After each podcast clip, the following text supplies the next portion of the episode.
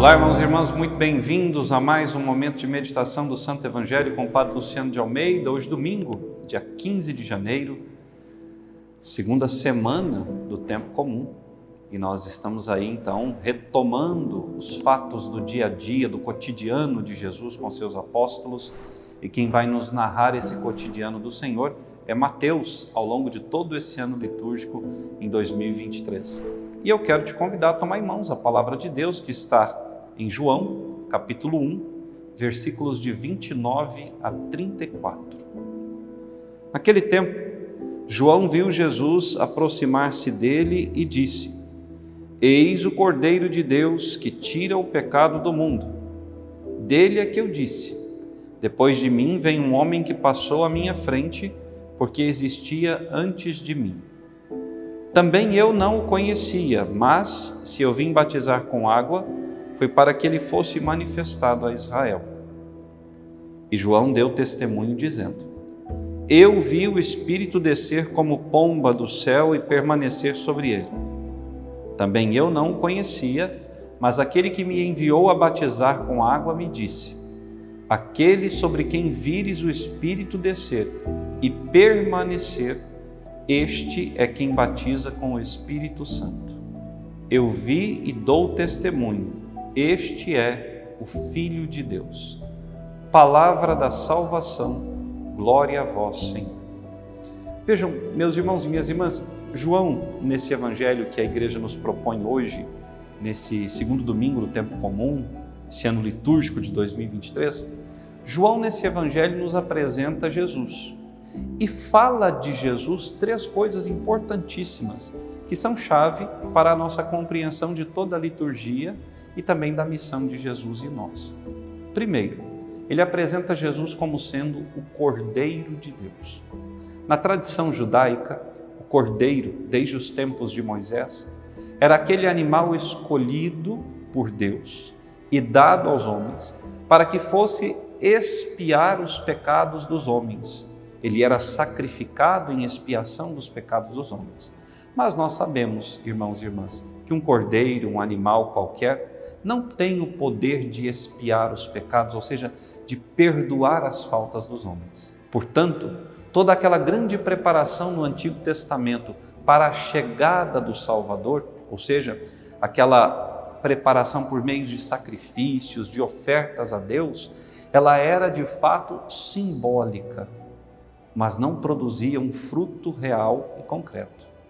Ela preparava, como eu dizia, o coração dos homens para salvação que Deus viria trazer.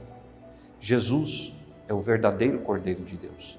Ele é aquele que tira o pecado do mundo. Às vezes, no rito da Santa Missa, quando nós estamos ali no momento anterior à comunhão, rezando e pedindo, suplicando ao Senhor, Cordeiro de Deus, que tirais o pecado do mundo, tem de piedade de nós. Nós estamos nos dirigindo ao Cristo. Muita gente diz que tirais os pecados do mundo. Não, Jesus não vem tirar os pecados, Jesus vem tirar o pecado. É preciso que Jesus vença o pecado e assim todos nós estaremos livres dele. Jesus é o verdadeiro Cordeiro de Deus, aquele que foi sacrificado uma única vez, aquele que desceu à sepultura e ressuscitou por amor de nós. Cordeiro de Deus é Jesus, aquele que João Batista apresenta ao mundo. Depois, João Batista também nos diz que Jesus é o ungido de Deus. E por quê? Porque João Batista viu o Espírito Santo descer sobre Jesus, pousar sobre ele e ali permanecer. Ora, segundo a primeira leitura que nós ouvimos do profeta Isaías, o Cântico do Servo, Isaías diz que a missão do profeta, ou seja, a missão do escolhido de Deus, é reunir e restaurar o povo santo do Senhor. Qual foi, senão esta, a grande novidade trazida por Jesus? Reunir e restaurar o povo de Deus. Mas agora, um povo que não se restringe apenas à nação judaica, mas um povo que está espalhado pelos quatro cantos da terra. O próprio profeta Isaías diz que Deus fará dele um farol a anunciar a palavra a todas as nações. Nós celebrávamos no domingo passado a Epifania, a visita dos magos a Jesus. O salmo responsorial do domingo passado nos dizia: As nações de toda a terra hão de adorar-vos, ó Senhor. Nos magos, todas as nações do mundo estavam representadas.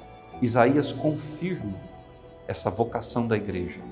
Ser essa grande família, esse grande rebanho, esse povo reunido de todas as nações, povos e línguas, para louvar um único e verdadeiro Senhor, o Deus de Israel.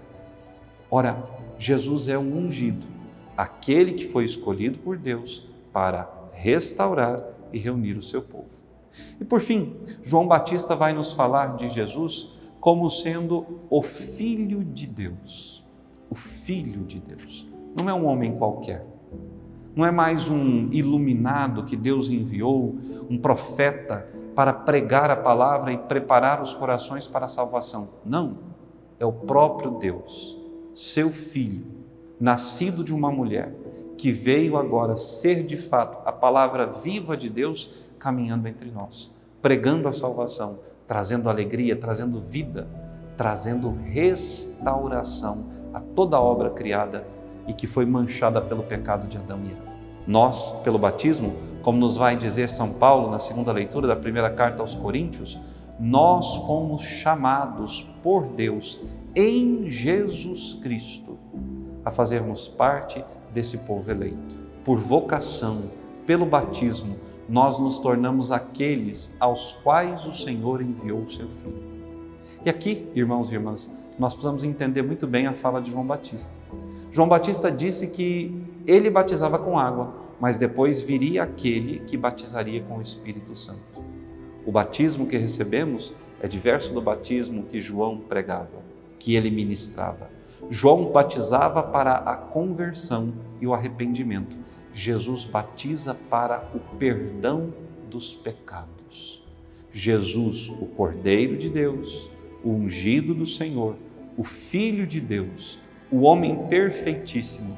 Se nos recordarmos da carta aos Hebreus, São Pedro vai nos dizer: por um homem o pecado entrou no mundo e por um homem perfeitíssimo o pecado foi tirado do mundo o pecado, mas não a nossa liberdade. Nós ainda pecamos porque escolhemos fazer aquilo que não agrada ao Senhor. Resumindo, irmãos e irmãs, toda a liturgia de hoje, nós podemos entender que todos nós, pelo batismo, fomos chamados, como João Batista, como Paulo, como Isaías, a pregar a palavra de Deus, a mostrar Jesus ao mundo, a testemunhá-lo. Agora, já disse isso aqui e repito: não posso pregar sem conhecer o Senhor. Não há sentido falar de Jesus se eu não fiz um encontro pessoal com Ele.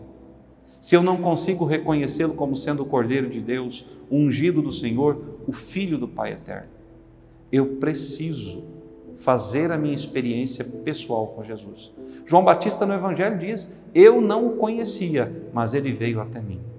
E de fato, Jesus e João Batista nunca haviam se encontrado pessoalmente. Se encontraram uma única vez, mas ainda no ventre de suas mães. Mas depois de nascidos, nunca se encontraram. João tomou o caminho do deserto, nós sabemos, ainda na juventude. Jesus estava em Nazaré, no seu trabalho na carpintaria com seu pai. Depois começou sua pregação, justamente ao ser batizado por seu primo João Batista. Então, Batista, para testemunhar para garantir a nós que aquele era o Filho de Deus, ele precisou encontrar-se com ele. Eu e você já nos encontramos com Jesus? Nossa palavra, nosso testemunho, a pregação que muitas vezes realizamos num grupo de oração, num movimento, enfim, em qualquer situação, até mesmo no nosso trabalho, nosso testemunho cristão, ele fala de Jesus ou fala de nós mesmos? Há tantos que usam do Evangelho para promoção pessoal. E nós? temos usado o Evangelho para quê? Para a nossa conversão pessoal e aí sim um testemunho verdadeiro diante dos homens e mulheres ou apenas para dizermos que somos cristãos? Que Deus te abençoe e até amanhã.